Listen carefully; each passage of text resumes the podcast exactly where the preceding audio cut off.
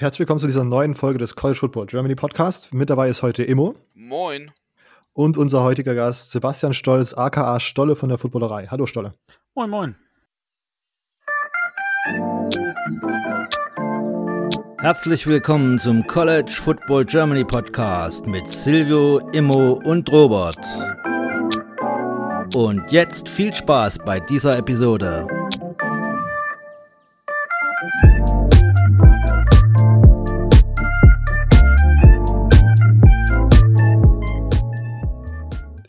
Ja, wir haben uns gedacht, wir wollen mal wieder unser altes Format Blick durch die Fanbrille wiederbeleben. Ähm, letztes Jahr, falls ihr das noch nicht gehört habt, äh, könnt ihr gerne trotzdem noch mal reinschauen. Vielleicht sind die Informationen jetzt nicht mehr 100% aktuell, aber wir haben zum Beispiel über Missouri, Nebraska, Ohio State, wir haben verschiedene Ausgaben gemacht mit verschiedenen, äh, ich sag mal, Persönlichkeiten aus dem deutschen College-Football-Raum.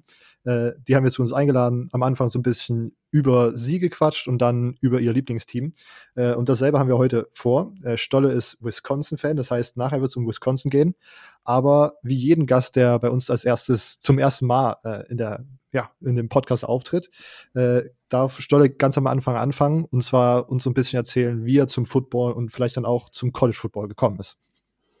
Ja, erstmal danke für die Einladung. Ähm, tja, wie bin ich zum Football gekommen? Nicht mit der Bahn. So viel ist klar. Also bei mir war es, ich, ich bin ein, ein, wir müssen ein bisschen ausholen, ich bin ja nicht mal ganz so jung. Ähm, ich, ich bin ein Kind, das quasi, also aus Ostdeutschland und nach dem Mauerfall begann so ein bisschen auch in Deutschland der erste Mini-Hype um US-Sport. Äh, da gab es Magazine und die ersten Shops, wo es halt Caps oder Trikots zu kaufen gab und da bin ich dann so mit hm, 12, 13, würde ich sagen, da so reingerutscht ähm, und bin dann einfach da hängen geblieben. Und äh, es war tatsächlich, es, äh, kann man sich heute gar nicht mehr vorstellen, aber ein, ein Artikel in einer Zeitung, die wahrscheinlich nur drei oder vier Ausgaben hatte äh, und dann pleite war. Da ging es um die Geschichte Green Bay Packers und äh, dass sie einfach ja, unique ist, völlig eigen und, und äh, was man sonst in den USA gar nicht kennt, quasi gemeinnützig, ähm, dass das Team der Stadt gehört. Und irgendwie fand ich das faszinierend. Und ähm, so war es um mich geschehen. Und da war Brett Favre tatsächlich äh, noch nicht mal Thema. Also das kam dann erst ein Jahr später, dass Brett Favre äh, zu den Packers kam und dann ähm, ja der, der Aufstieg der lange totgeglaubten ähm, stattfand. Und so kam ich halt zum Football tatsächlich. Ganz noch ohne Internet und äh, all den Schnickschnack und keine Podcasts und nix. Ging es damals eigentlich direkt mit Football los oder war nicht eher sozusagen Basketball so, so ein Hauptthema? Ich war tatsächlich nie ein Basketball-Fan. Also okay. nie groß. Klar war Basketball damals auch ein Thema. Also ich habe es auch gerne mit Freunden gespielt, auch wenn ich eher so der Typ Maxi Bogues bin. Ähm, aber es hat mich nie in dem Sinne abgeholt. Ich gucke mir College Basketball tatsächlich ganz gerne an, vor allen Dingen live vor Ort. Das ist einfach eine geile Stimmung. Ist College Sport sowieso von der Stimmung her viel geiler als Profisport, aber so NBA hat mich nie so abgeholt. Ähm, klar, mein Gott, äh, ich bin groß geworden quasi als Michael Jordan und Magic Johnson und so gespielt haben. Natürlich kriegt man das mit und hat man da auch ein Auge für, aber es war immer irgendwie Football. Okay. Äh, Green Bay war sozusagen dann die Einstiegs Einstiegsdroge, wenn man ja. das so sagen kann. Wie bist du dann zu Wisconsin gekommen? Ich meine, geografisch ist kein großer Schritt, aber. Genau, so sieht's aus. Geografisch ist er gar nicht so groß. Wie gesagt, das war noch bevor das Internet wirklich Einzug hielt. Insofern, dass es College Football gab, war für mich lange Zeit gar nicht so. Also klar kriegt man das natürlich mit über den Draft und so, aber was das jetzt ist und wie und das war weit weg. Äh, selbst, sage ich jetzt mal, aktuell immer an NFL-Themen ranzukommen, war nicht so leicht. Ähm, das lief dann oft noch so, dass man am Montag sich irgendwelche VHS oder DVDs irgendwo im Internet bestellt hat, um die dann drei Tage später sich das Spiel quasi reinziehen zu können. Ähm, und Ergebnisse gab es halt über Videotext. Kennt man heute wahrscheinlich gar nicht mehr. Ähm, insofern irgendwann kam dann auch das Internet und dann bekam man natürlich auch mehr mit, wie, welche Zusammenhänge. Und dann hat mich das an sich schon immer mehr fasziniert, das Thema, auch der Draft zum Beispiel. Und dann war es tatsächlich eine Begebenheit, so wie wir ein bisschen ausholen. Ich habe früher auch noch Musik gemacht und habe in Berlin in einem Club gespielt mit meiner Band und unsere Vorband hieß es, käme aus New York. Ähm, es war mitten im Winter, ich hatte eine, eine Packers-Jacke an der Dicke und dann quatschte mich dann der Sänger von denen an, geil, Packers, tralala. Ja, ihr kommt doch aus New York. Nein, nein, nein, nein, nein, wir sind aus Madison, Wisconsin, da hast du eine falsche Info. und dann hat man eben den ganzen Abend äh, viel gequatscht über Football, äh, ordentlich getrunken und ist einfach äh, damals in Kontakt geblieben. Ich glaube über E-Mail ähm, oder MySpace. Ich glaube, damals gab es dann schon MySpace. Und ähm, dann bin ich tatsächlich, oh, lasst mich lügen, es war Winter 2000, glaube ich, ähm, oder 2001, bin ich mir nicht ganz sicher, ähm, bin ich tatsächlich rüber, habe ihn besucht in, in, in Madison und ähm, da dann mein erstes College-Football-Spiel wurde ich quasi entjungfert und dazu noch zwei Packers-Spiele, äh, Sunday Night gegen die Vikings und noch ein, äh, reguläres Sunday-Game gegen die Bears. Ähm, also das waren quasi ultimative zweieinhalb Wochen. Und da war ich, spätestens da war ich einfach ähm, komplett geflasht von äh, College Football, von der Atmosphäre im Stadion, dann so, so eine College Town wie Madison. Das ist einfach, kann man schwer beschreiben. Es geht halt nicht nur um den Sport an sich, sondern das ganze Flair, wie sich so eine, so eine Stadt einfach von einem normalen, von einer normalen Stadt verwandelt an so einem Spieltag in eine unfassbar große Partyzone. Ähm, und das schon morgens um 10 ist einfach, muss man erlebt haben und seitdem, es gilt sowieso, wer sich noch nicht mit Madison befasst hat, schaut ruhig mal im Internet äh, und sucht mal irgendwie Best äh, Party Towns, College Party Towns. Madison ist immer ganz weit, immer unter den Top 5 eigentlich, seit Ewigkeiten. Also da hat man eine gute Zeit. Vielleicht muss man einfach auch mehr trinken, weil es einfach immer schweinekalt ist. Ich kann natürlich auch sein. Äh, aber seitdem bin ich halt auch komplett geflasht von den Badgers und äh, ja, auch da das Glück gehabt, dass sie mehr oder weniger seitdem oder auch schon ein bisschen länger äh, dank Barry Alvarez äh, tatsächlich ja äh, ein großer Name sind, was sie ja Ewigkeiten nicht waren. Mhm. Weißt du noch, was das für ein Spiel war, was du da das erste Mal gesehen hast? Mein erstes Spiel war gegen Northwestern. Oh, okay. Und kann, kannst du dich an das Ergebnis erinnern?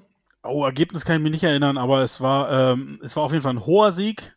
Okay. Ähm, also Bucky musste sehr viele Liegestütze machen, daran kann ich mich noch erinnern. Und ähm, ja, es war halt eine sehr lange Nacht. okay. okay. Ähm, ja, und dann vielleicht so das andere Ding, was mich auf jeden Fall so an dir persönlich sozusagen interessiert. Die Footballerei ist ja, ich würde sagen, so von ran losgelöst, so das eine der, der größten ja, Independent Content Maschinen, so seit es Deutsch, seit es so Football in Deutschland noch mehr Schwung aufgenommen hat. Wie äh, ist das alles gestartet? Ähm, ja, danke erstmal für die Blumen. Also, wie es gestartet ist, tatsächlich wir alle in diesem Footballerei-Universum kennen uns über drei, vier Ecken eigentlich schon relativ lange. Den einen oder anderen vielleicht ein bisschen kürzer, aber so die, die Urbesetzung kennt sich größtenteils relativ lange und ähm, dann kam der Kutsche und der Flo.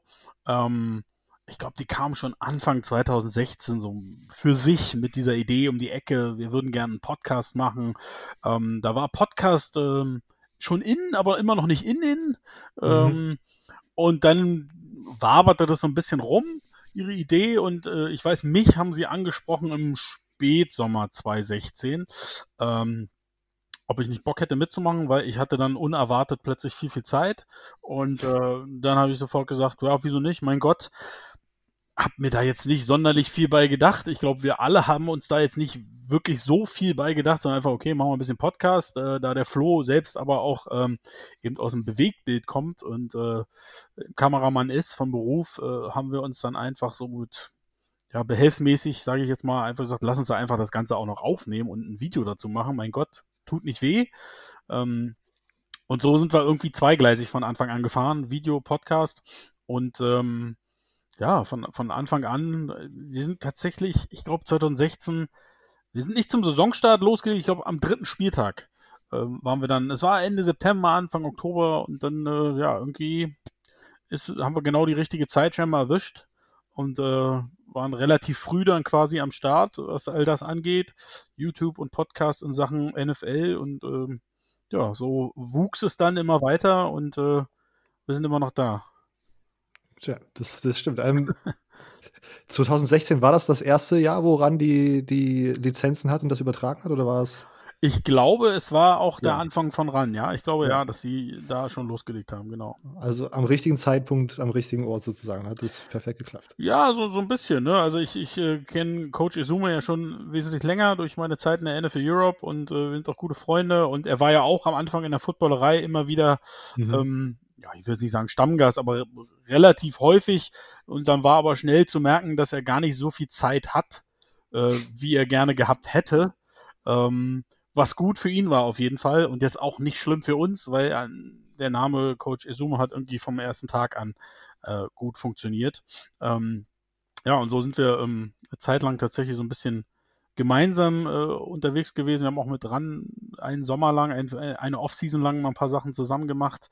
Ähm, also irgendwie, ihr wisst es ja selbst, irgendwie kennt man sich dann doch in dieser Football-Welt genau. in Deutschland. Das ist irgendwie dann doch, so groß sie mittlerweile ist, ist sie immer noch klein, gefühlt. Genau. Ein treffendes Zitat. Beschreibt es eigentlich ganz gut. Okay, ähm, das war. Vielen Dank für die, diese persönlichen Einblicke. Wir können jetzt direkt den ja, fliegenden Übergang machen in das ja, tiefe College-Football-Gewässer. Wir wollen heute über Wisconsin reden. Äh, ja, ähm, fangen wir doch gleich mal einfach an mit der ganzen Wisconsin-Sache. Wir wissen ja jetzt, wie du dazugekommen bist. Natürlich als Fan schickt das Herz mit. Ähm, die Saison war ja eigentlich ganz gut natürlich, ähm, abgesehen von jetzt vielleicht dem einen oder anderen Spiel. Ähm, aber erstmal, um natürlich auf diese Saison zu kommen, muss man natürlich immer auch ein bisschen auf die Spieler blicken. Und wenn wir natürlich aber auf die Spieler blicken wollen, wollen wir aber auch blicken schon, was kommt eigentlich im nächsten Jahr. Und das natürlich gleich zu Anfang. Jonathan Taylor ist gegangen. Ähm, ist das deiner Meinung nach jetzt schon eigentlich von der Saison aus gesehen der schwerstwiegendste Abgang oder würdest du sagen sogar, das wäre anders eher? ähm, der schwerstwiegendste Abgang für das Team von den Wisconsin ist. Also natürlich ist es ist Jonathan Taylor eine, eine absolute Waffe. Ne? Zweimal bester Running Back der Nation gewesen, über 6000 Yards in drei Jahren. Das äh, gelang vorher auch noch keinem. Das Lustige an Wisconsin ist, dass man irgendwie gefühlt bei jedem Running Back sagt, oh mein Gott, ihr Superstar Running Back ist weg, wer soll den jetzt ersetzen? Äh, und zwei Wochen später sagst du, ah, er ist es, okay, er macht's. Also natürlich, Jonathan Taylor wirst du nicht so einfach ersetzen. Ich glaube aber, dass die Badgers damit insgesamt am Ende des Tages kein Problem haben werden, ihn zu ersetzen. Ähm, sind da also auch nicht untalentiert, was auf der Position rumrennt. Ich persönlich vermute fast, ähm, dass der größte Verlust tatsächlich Quintus Cephas, der Wide Receiver, sein wird. Ähm, auch, auch wenn Wide Receiver selten bei den Badgers eine, eine, eine Riesennummer ist. Natürlich haben sie auch ihre zwei, drei wirklich guten Namen über die Jahre gehabt. Ähm, und er hatte wirklich eine sehr starke Saison mit fast 1000 Yards, was für einen Wide Receiver bei den Badgers schon echt viel ist. Ähm, aber ich glaube einfach mit dem, was, was dahinter ist, beziehungsweise eben nicht ist an Spielermaterial, bin ich sehr gespannt, wie sie diesen Ausfall oder Abgang ähm, kompensieren können. Mhm. Quarterback bleibt ja, ähm, dementsprechend die Situation eigentlich ganz, ganz äh, gut geregelt. Ähm, trotzdem jetzt natürlich Incoming Players, man wird natürlich Wide Receiver technisch da was zu ersetzen haben, Running Back technisch zu ersetzen haben. Meinst du, es wird eher so ein Freshman das machen oder ähm, ja, wie, ist die, wie sieht's da erstmal aus überhaupt? Ähm, wie sieht's mit den Freshmen aus? Meinst du, da gibt's jemanden, der, der direkt einen Impact machen wird oder ist Wisconsin eher so eine Schule, die sich traditionell dann drauf verlässt, äh, seine Seniors, Juniors zu nehmen? Also ich glaube eigentlich, also vor allen Dingen in der Defense sind sie da recht furchtlos, sage ich jetzt mal. Ist ja eh, finde ich, mittlerweile äh, immer mehr bei, beim College zu sehen, dass Teams ja mutiger werden, was ihre Freshmen angeht. Ähm, die Badgers, gerade in der Defense, ich glaube, Jim Leonard ist es völlig egal, wie jung oder alt du bist. Er spielt den besten Spieler. Ähm, insofern, da haben die Jungs, äh, da sicherlich einen, den ich ganz spannend finde, Nick Herbig, Linebacker, äh, weil gerade auf der Position ist durchaus ein bisschen Bedarf jetzt. Ähm, aber ich glaube, in der Offense haben sie zwei super talentierte Tackle als Freshmen, die eine Chance bekommen können von vorne weg. Ähm, und mit Jalen Berger haben sie auch einen Running Back, der eigentlich sind die Badgers nicht unbedingt bekannt dafür, dass sie, sage ich jetzt mal, sehr große Running Back Namen bekommen, ja, also so Four- oder Five-Star Recruits. Das ist eigentlich eher selten. Äh, auch ein Jonathan Taylor war, glaube ich, nur zwei oder drei Sternchen und den wollte eigentlich auch keiner haben. Ähm, da, da zaubern sie immer irgendwelche aus der Schublade, aber Jalen Burger ist tatsächlich mal einer, der an die Uni kommt und direkt so ein, so ein, so ein Hype mit sich bringt. Ja. Ähm, bleiben wir kurz bei, bei Nick Herbig, da hast du ja schon angeschnitten, ganz kurz äh, meine persönliche Frage. Ich bin ja so ein bisschen äh, Hawaii-Liebhaber, ohne jemals da gewesen zu sein. Ähm, du hast ja das Wetter in Wisconsin schon erlebt. Was meinst du, wird, wird das ein bisschen dauern, wenn sich da so ein Hawaiianer erstmal an das Wisconsin-Wetter anpassen muss? Oder? Ich, ich, vermute mal schon, dass man da durchaus ähm, auch ein paar schlechte Tage haben könnte, auf jeden Fall. Aber irgendwie, ähm, Nee, also ich glaube, am Ende des Tages, glaube ich, sind alles Sportler und die Jungs werden sich dann schon relativ schnell an sowas gewöhnen. Es ist ja auch nicht sofort kalt. Also der Sommer und Herbst sind auch genau das, was wir hier von, von, von Deutschland aus kennen, sage ich jetzt mal von den Temperaturen. Und ich glaube, damit kann, das ist ein fließender Übergang dann auch für einen Hawaiianer. Ich glaube nicht, der wird nicht sofort erfrieren. Okay, super.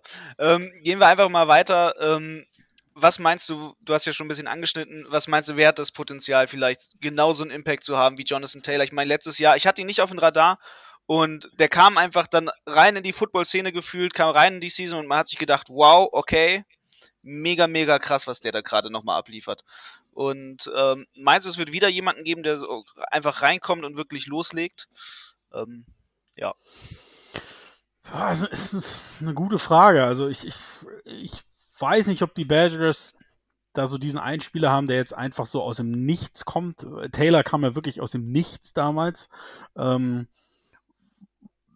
ich glaube, ich könnte mir auch vorstellen, dass sie dieses Jahr tatsächlich auf Running Back mal mit so mit zwei bis drei Spielern gehen, was eher untypisch für sie wäre. Normalerweise, ähm, egal wer Head Coach war in den letzten Jahren, hatte sein Go-To-Guy. Könnte aber dieses Jahr auch, also wie gesagt, ich mag den Burger. Der ist tatsächlich mal ein ein Four-Star-Recruit, kommt aus New Jersey wie Jonathan Taylor, wie Ron Dane, äh, hat einen ordentlichen Speed, äh, sehr gute Vision schon für sein Alter. Ähm, den könnte ich mir vorstellen.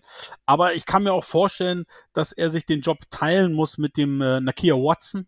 Ähm, das ist für mich einer der letztes Jahr ja, ja, ich würde jetzt mal sagen, der Nummer drei Runner im Team war, aber definitiv wesentlich mehr Upside und Potenzial halt als der Growshake, den sie sonst noch da haben. Das ist für mich so ein ja, so ein Grinder halt, ne? So viertes Viertel, wenn du den Sieg nach Hause bringen willst oder die Dirty Yards irgendwo an der Goal-Line, dann ist das der richtige Typ. Aber ich könnte mir, also entweder ist es ein Burger oder ein Watson oder beide zusammen. Und äh, ich bin mir ziemlich sicher, wie auch immer dieses Running Back-Thema ausgeht, sie werden wieder eines der besten Rushing-Teams in der Nation sein. Da lässt sich irgendwie nichts dran rütteln. Das ist halt Wisconsin. ähm, ansonsten Offensive Player to Watch, wen hast du da noch für uns? Ähm, ich bin gespannt auf die Quarterback-Situation. Jack Cohen hat ja letztes Jahr sehr überrascht, muss ich ganz ehrlich zugeben. Ich hatte eigentlich nicht erwartet, dass er die Saison durchspielt. Ich bin davon ausgegangen, dass es da durchaus den einen oder anderen Wechsel geben könnte. War nicht so. Und er hat ja wirklich, glaube ich, eins der Top 10 QBRs im College Football gehabt ähm, richtig gut. Äh, auch so einfach Individual für Wisconsin Passer, die sind ja jetzt nicht so bekannt für massig Yards und ne, das ist jetzt nicht unbedingt eine Air Raid Offense, aber trotzdem irgendwie, glaube die drittmeisten Passing Yards in einer Single Season gehabt äh, die dritte höchste Completion Percentage, fast 70 Prozent, ähm, auch nur fünf Interceptions geworfen. Also der hat echt richtig abgeliefert und ich finde, er hat einfach auch sehr sehr gute Übersicht und Ruhe bewiesen. Ähm, deswegen wird es verdammt schwer, ihn loszuwerden, sagen wir es mal so. Graham Mertz ist ja so der, der gehypte Quarterback, den sie, von dem ich auch davon ausgegangen bin, dass man den letztes Jahr schon sieht, war nun, ja, er hat irgendwie mal drei, vier Pässe werfen dürfen bei Spielen, die schon entschieden waren, aber das wird verdammt schwer für ihn reinzukommen, vor allen Dingen, wenn man dann eben sieht, dass der Receiving Core doch recht dünn besetzt ist, will man da wirklich mit einem Quarterback reingehen, der noch grün hinter den Ohren ist. Also ich glaube, Jack Cohn ist, ist ein ganz wichtiger Spieler für dieses Team und äh, ansonsten bin ich gespannt auf Jake Ferguson, den Tight End.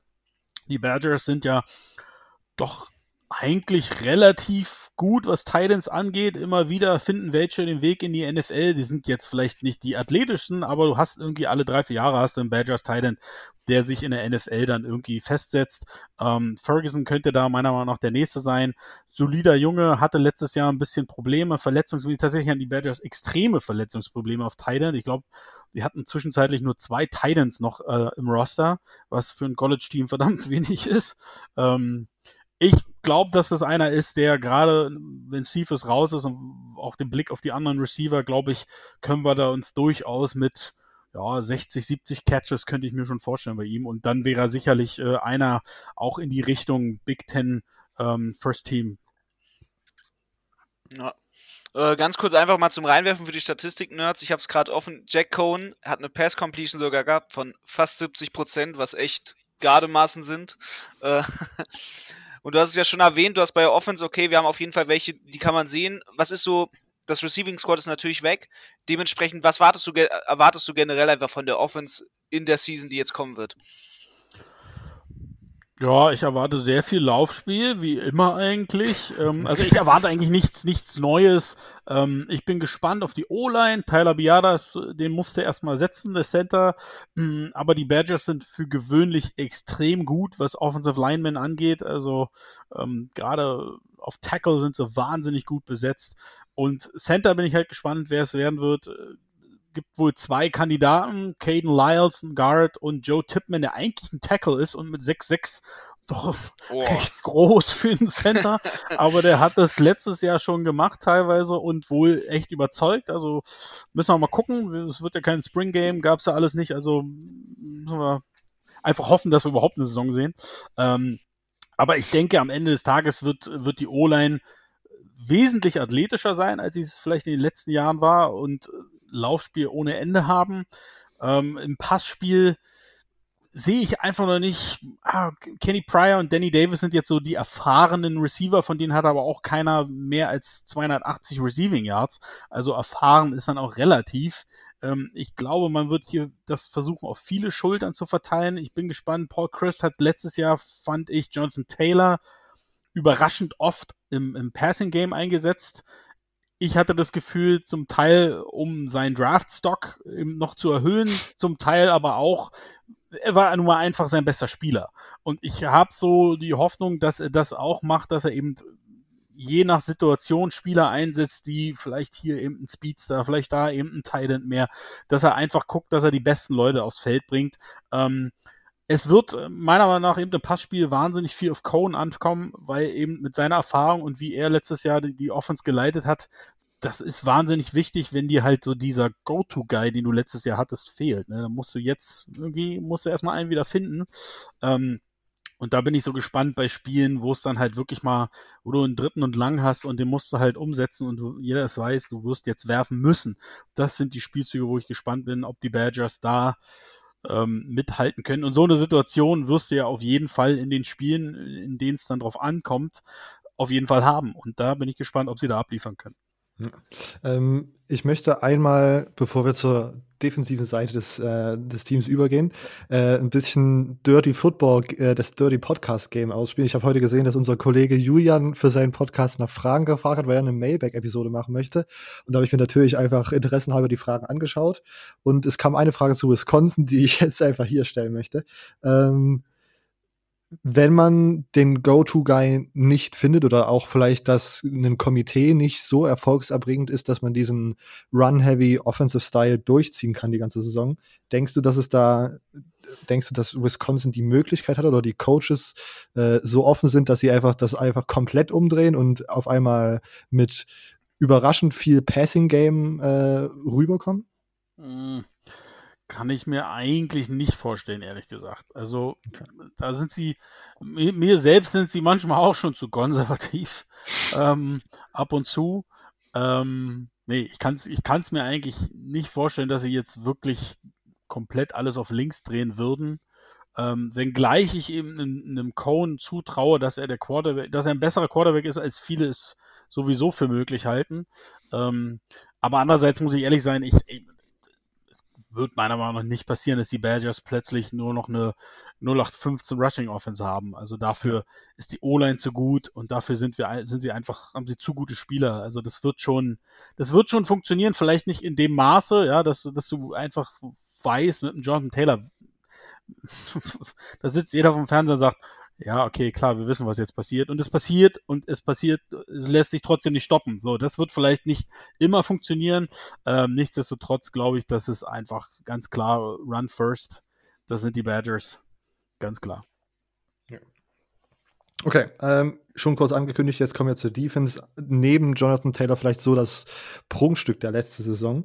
Ähm, was denkst du, kann man das Niveau 2020 äh, oder ich sag mal nächste Saison, weil wir ja nicht genau wissen, ob das 2020 sein wird, äh, kann man das wiederholen? Es sind ja auch in der Defense äh, ein paar Leistungsträger doch Richtung NFL verschwunden. Ja, also im ersten Moment dachte ich auch so, oh man, mit Zach Bourne und Chris Orr hast du natürlich zwei echt, echt wichtige Bausteine, die dir fehlen. Ich meine, die beiden zusammen haben 24 der 50 Sacks der Badgers gehabt.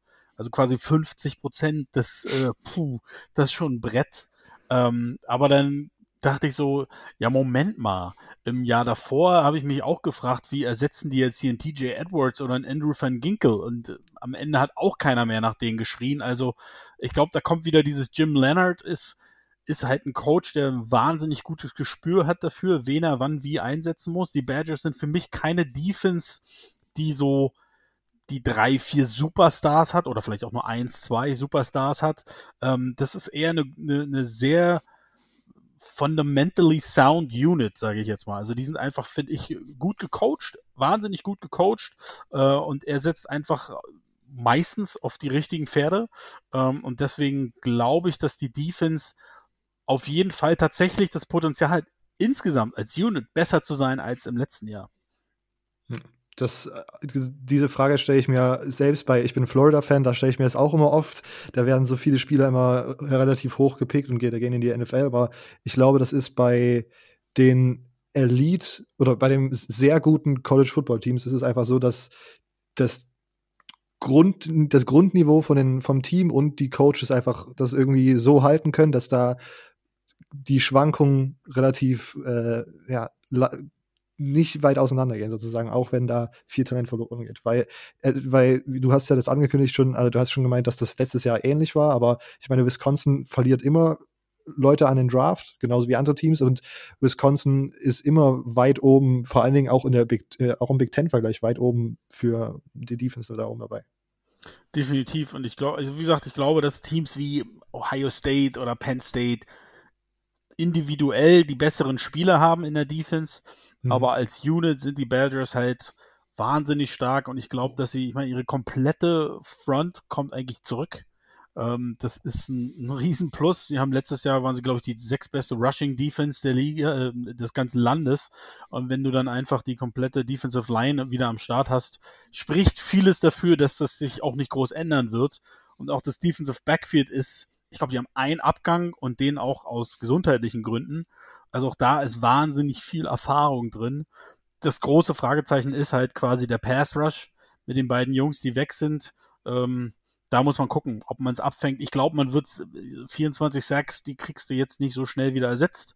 Ähm, vielleicht sind es dann einfach weniger insgesamt, aber ich persönlich glaube, dass sie aufgrund der Erfahrung, die sie sowohl vorne haben als auch im, im Defensive Backfield, einfach wesentlich mehr, ja, auch, auch sage ich jetzt mal, Ballverluste erzwingen. Das war für mich äh, durchaus eine Schwachstelle letztes Jahr. Ich glaube, da wird dieses Jahr mehr passieren. Und das finde ich auch immer so interessant bei im College zu sehen, wenn man nicht sozusagen die, das talentierteste Team ist und man trotzdem gut gecoacht ist und einfach seine, seinen Job halt richtig macht, so wie das Bill Belichick immer sagt, do your job. Ich, zum Beispiel Georgia, meine ich, war letztes Jahr wirklich nicht für Big Plays bekannt. Trotzdem einer der besten Defenses, weil einfach jeder sehr dominant sein Gap gespielt hat, jeder sehr dominant seinen Mann gecovert hat. Da kommt dann nicht viel Interception raus, aber es reicht halt auch, wenn du einfach die Offense jedes Mal, die gegnerische Offense jedes Mal beim dritten Versuch einfach stoppst und dann so gewinnt man halt auch Footballspiele. Ist wahr. Und das fiel mir gerade echt nicht leicht über Georgia zu sagen. ähm, welche Spieler, du meintest vielleicht, ihr seid sozusagen eine talentierte Unit, gibt welchem Spieler würdest du zutrauen, äh, vielleicht auch Draft-Interesse oder vielleicht auch generell so ein bisschen Highlights, für Highlights zu sorgen als Individuum?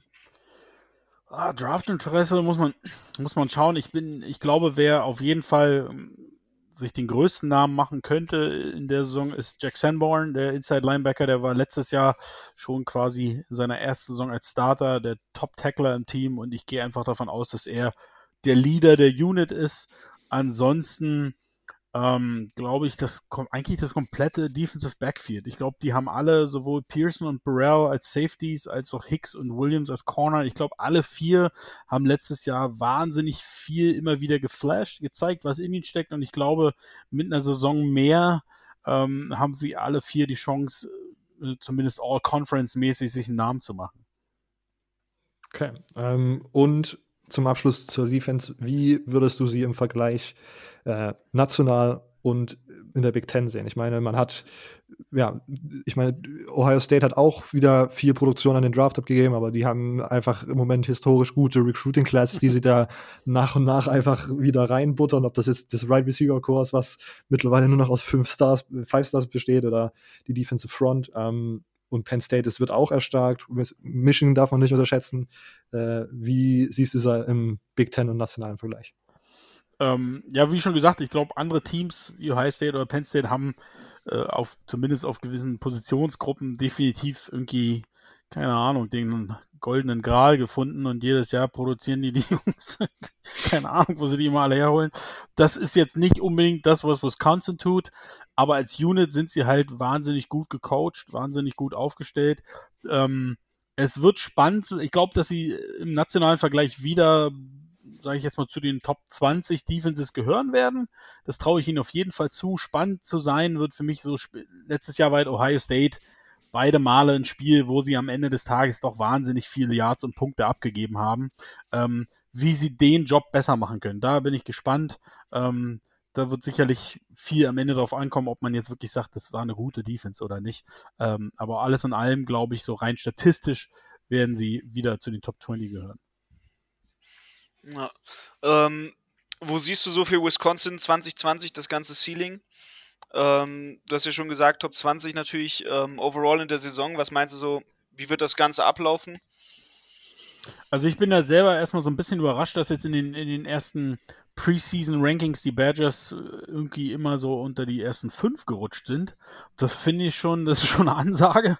Das hatte ich jetzt so nicht unbedingt gesehen, was aber natürlich dafür spricht, dass eben wahnsinnig geringe Fluktuation im Kader tatsächlich stattgefunden hat. Ähm, ja, du hast halt ein paar Spieler verloren, allesamt an den Draft, aber es waren halt nicht wie bei LSU, wo am Ende die komplette Offense in die NFL gegangen ist, ähm, sondern eben nur fünf, sechs Spieler und ähm, das vor allen Dingen auf Positionen, die du in den letzten Jahren immer wieder sehr gut wieder neu besetzt hast. Insofern äh, erklärt sich das damit. Ich glaube, der Schedule, der ist okay. Also in, die eigene Division ist meiner Meinung nach nicht brutal stark. Ich kann Nebraska und Iowa noch nicht so ganz greifen. Nebraska höre ich gefühlt seit zwei Jahren. Die sind der große Aufsteiger und am Ende losen sie doch immer wieder ab. Also bevor es passiert, glaube ich es nicht. Iowa wird natürlich äh, ein bisschen Umstellung haben. Vor allem Nate Stanley war ja nun jahrelang der Starting Quarterback. Ähm, trotzdem ist Iowa immer ein sehr unangenehmer Gegner, vor allem wenn man da auswärts spielt. Ähm, aber du spielst halt kein Ohio State, kein Penn State. Ich finde also spielt Indiana, Michigan und Maryland in der, in der East Division. Finde ich, also Michigan ist sicherlich äh, immer ein Brett und nicht einfach, aber ich glaube andererseits, dass Michigan dies Jahr wahrscheinlich noch schlagbarer ist als letztes Jahr, meine Meinung. Ähm, spielt Notre Dame im Lambeau Field.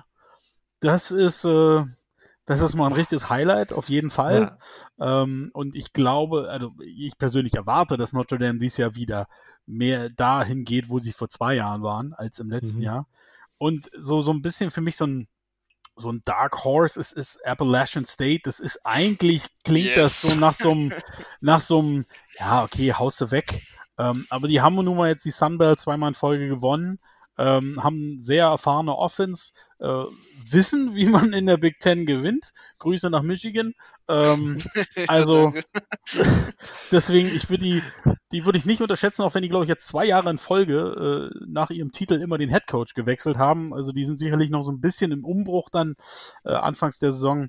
Ähm, ich würde sagen, Worst Case bist du 8 und 4, weil du in der, in der Mitte hast du Michigan, in Michigan, dann Notre Dame im Lambeau Field und dann zu Hause gegen Minnesota, was sehr früh ist, schon Anfang Oktober, dass du da in diesem Stretch irgendwie ein bisschen deinen Weg verlierst und dann natürlich ist halt Wisconsin nochmal ein Ei legen musst. entweder in Maryland oder in Northwestern so ungefähr. Ähm, und wenn alles richtig, richtig gut läuft, bist du 10 und 2.